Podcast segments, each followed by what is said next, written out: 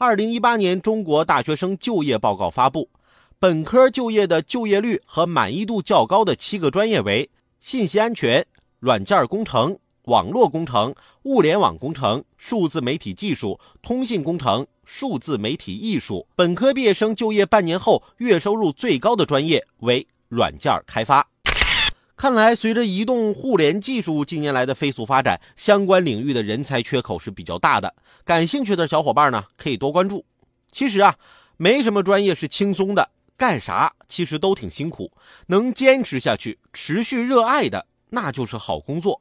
有梦想，谁都了不起。